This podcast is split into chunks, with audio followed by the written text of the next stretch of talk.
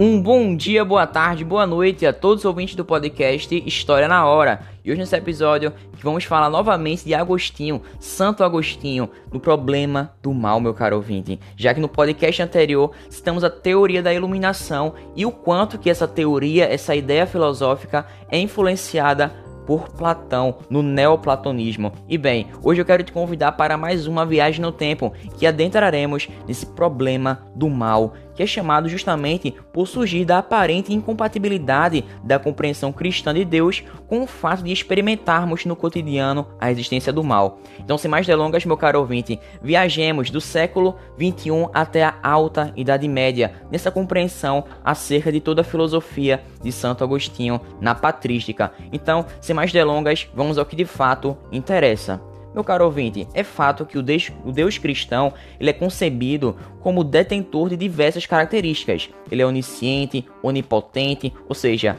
tudo sabe e tudo pode, e é sumamente bom. Mas, cara, se Deus tem todas essas características, por que será que o mal existe? E será que Deus permite ou quer o mal? E se não há nenhuma força no universo comparável ao poder divino, como é possível resolver esse problema do mal? E por que será que Deus o permite se ele é capaz de evitar com tantos poderes que ele tem? E bem, a resposta a esse questionamento, a essa indagação, precisa partir de uma distinção com relação aos tipos de mal. O mal moral, que depende das escolhas humanas, e o mal não moral, que acontece de maneira independente com relação a qualquer tipo de escolha que tenhamos. Por exemplo, se falarmos desse segundo tipo, ele vai incluir, por exemplo, um sofrimento que é gerado por catástrofes naturais, tipo acidentes e até mesmo doenças. E bem, fato é que ele não decorre de uma escolha humana e às vezes nem todo tipo de prevenção pode evitar. E como Agostinho vai explicar esse tipo de mal? Bom, a primeira parte da resposta vai ter o envolvimento de compreendermos que o mal não é ele mesmo, uma realidade, algo que exista por si só ou tenha sido criado como tal. Ele é a ausência de bem. E Agostinho vai adotar dos neoplatônicos a associação entre a realidade e a bondade. E dessa forma, o mal não vai existir como tal. Não é uma entidade criada por Deus, nem nada que foi feito por ele por ser mal por si só. E bem, meu caro ouvinte, aquilo que percebemos como mal é na verdade o fruto da nossa perspectiva, que é muito limitada. Somos seres humanos e esses males naturais são atribuídos à parcialidade da nossa perspectiva, uma perspectiva que é frequentemente o resultado de um materialismo míope, ou seja, que não conseguimos ter aquele alcance visual bem, bem perspectivo e bem favorável à nossa compreensão. E bem, isso também é reflexo da tendência em focar apenas naquilo que é do nosso interesse, do nosso objetivo.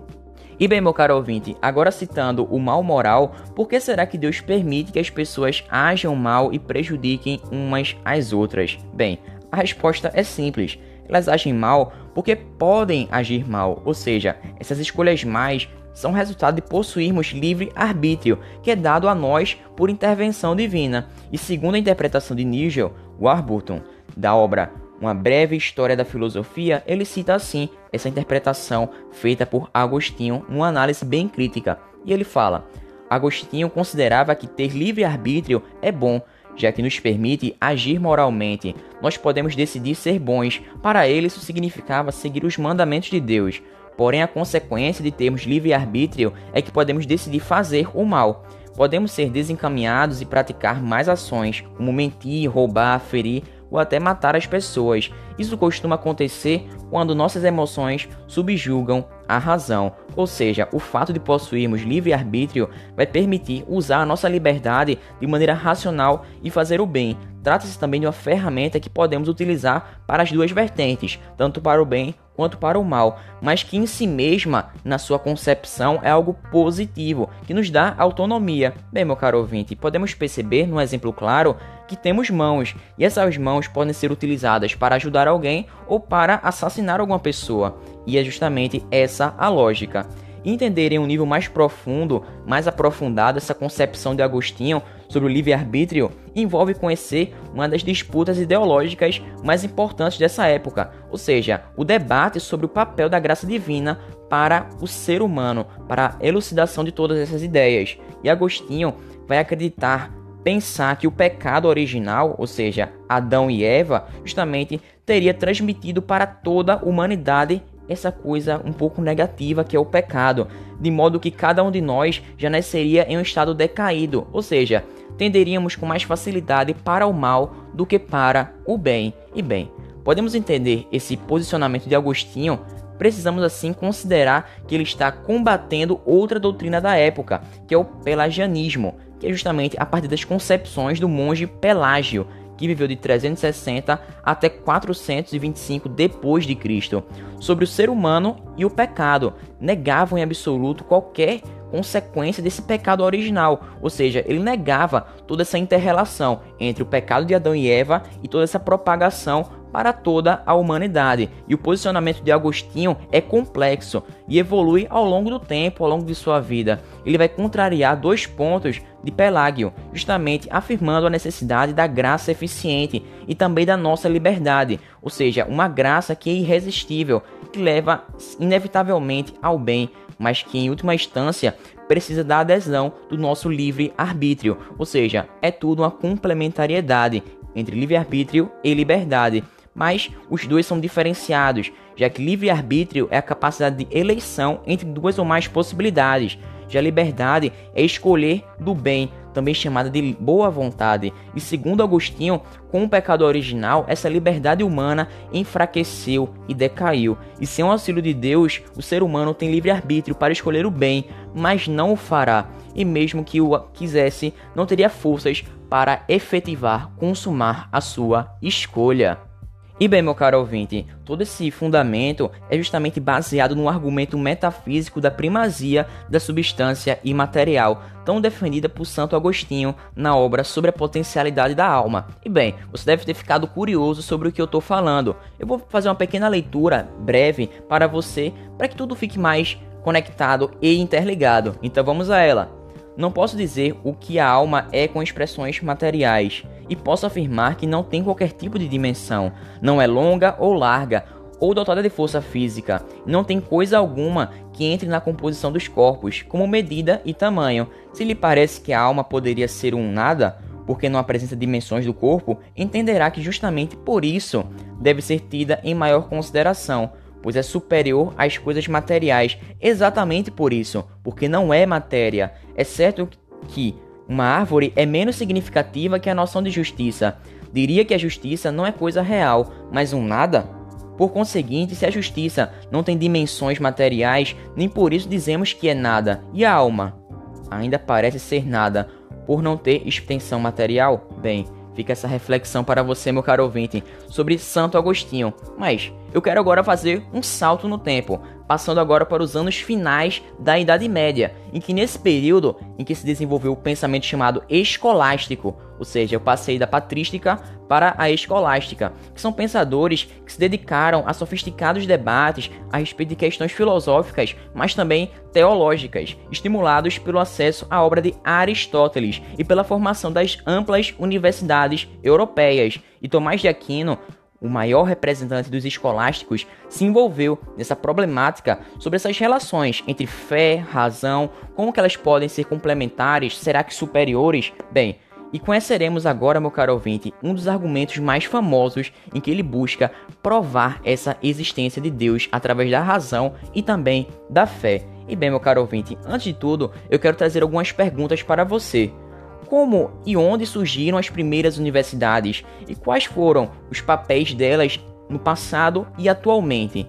Será que Deus existe? É possível provar racionalmente, através de conhecimentos racionais, essa existência ou até mesmo a inexistência de Deus? Bem, são esses temas que levam ao crescimento da escolástica. O pensamento da Baixa Idade Média já tinha o cristianismo como um fato estabelecido, meu caro ouvinte, e o cristianismo já estava bem desenvolvido de maneira teológica. E bem, se a patrística está marcada por esse estabelecimento das verdades essenciais do cristianismo e também pela sua defesa com relação às críticas que ele recebia, o pensamento escolástico, que tem um auge no século 12 e 13, vai representar essa crescente, esse estímulo da sofisticação e do debate teológico e também de tratar de maneira detalhada todo tipo de questão que envolve o pensamento humano.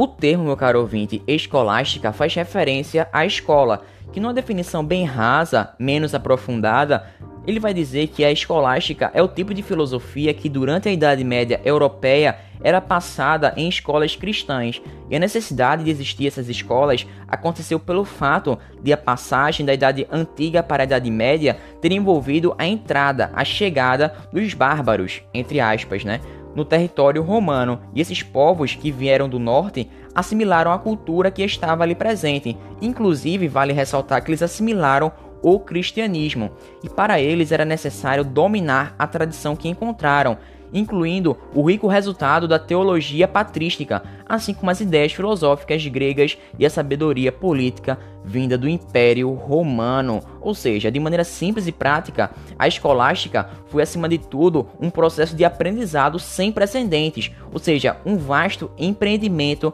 literalmente na área escolar, que continuou, que persistiu por muito tempo, por diversos séculos. E por isso existe uma crítica comum que é recebida por esse movimento, ou seja, de que a produção intelectual daquele momento era pouco original, ou seja, era basicamente uma cópia e expressa de maneira seca, sem aquela preocupação dos escritores justamente ter originalidade e persuasão. E eles queriam, na verdade, manter e difundir uma tradição, segundo essa crítica comum feita à escolástica.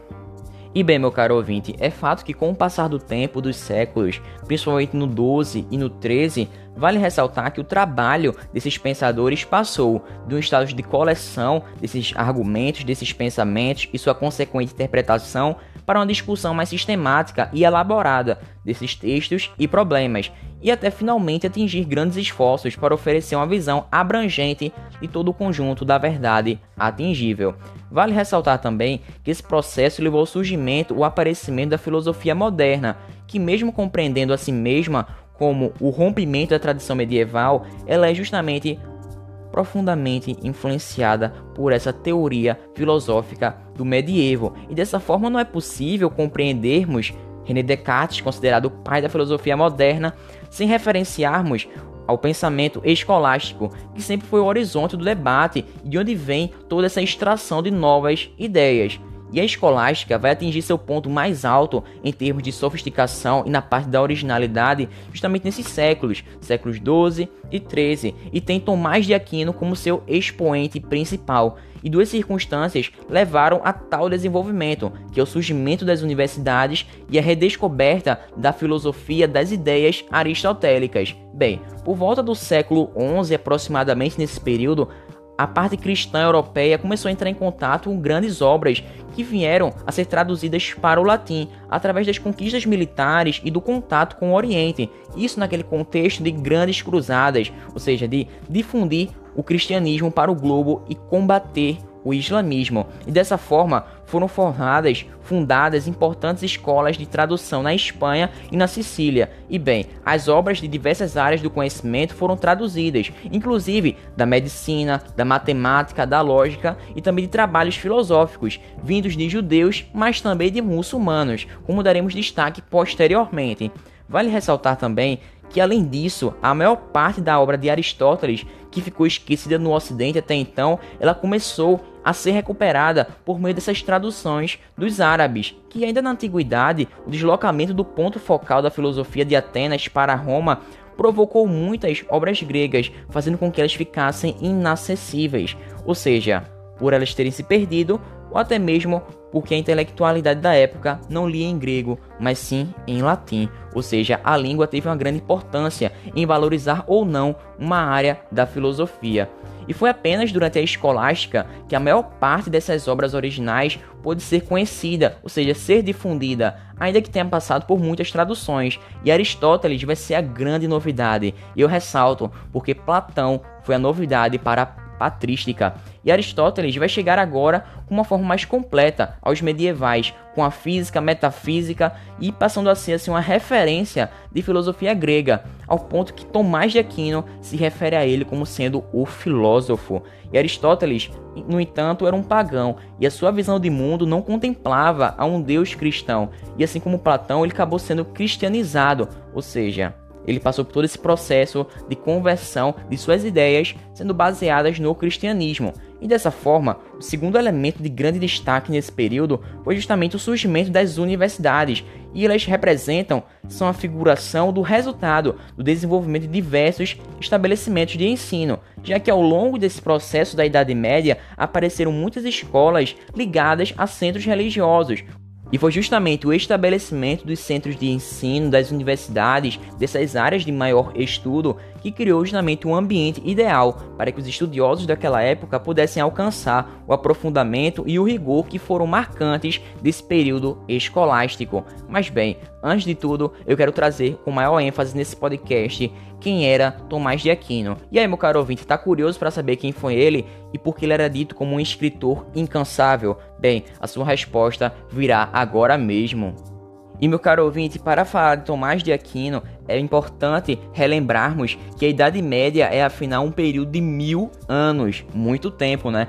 Onde vamos ver o surgimento de diversos mosteiros, escolas, bibliotecas, universidades, ou seja, é um período de grande questionamento, tanto sobre a natureza humana, sobre os limites do conhecimento e do próprio ser humano. E entre diversos filósofos medievais, podemos citar Boécio, Pedro Abelardo, Roche Bacon e também Anselmo de Cantuária. E é claro, meu caro ouvinte, vale ressaltar que esses filósofos não se resumem somente aos cristãos. Existem grandes nomes islâmicos, como Avicena e Averroes, e também judeus, como Maimônides. E bem, meu caro ouvinte, vale ressaltar também que os islâmicos citados foram responsáveis por terem preservado aqueles textos aristotélicos, dados como perdidos pela cristandade, e também por terem feito extensos comentários a esses filósofos gregos.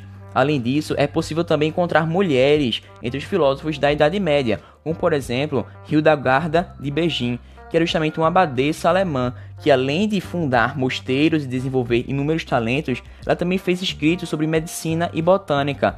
E Luísa Ardege, ela foi estudiosa de grego, latim e também de hebraico, sendo um ícone da literatura francesa medieval. E bem, voltando a Tomás de Aquino, finalmente ele foi justamente esse expoente para a escolástica, que nasceu em 1225 no sul da Itália, de uma família nobre, porém não tão importante. E ainda criança, ele foi enviado para a abadia de Monte Cassino, para possivelmente em algum dia futuro ele se tornar abade e trazer uma boa influência para sua família.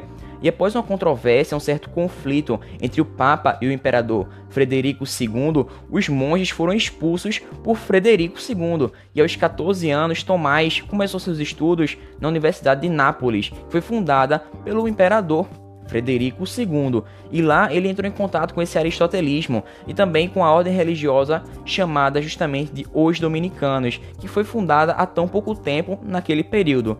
E Tomás encontrou nos dominicanos uma vida buscada, focada na pregação e também no ensino, e ele decidiu unir-se a essa ordem quando tinha 19 anos. Depois de um certo tempo, depois de um ano aproximadamente, vendo que Tomás era irredutível, ele acabou sendo liberado e pôde finalmente concluir sua viagem em direção à Universidade de Paris, na França, que era um grande centro intelectual em que estudavam e ensinavam muitos franceses mendicantes, e especialmente os dominicanos e os franciscanos.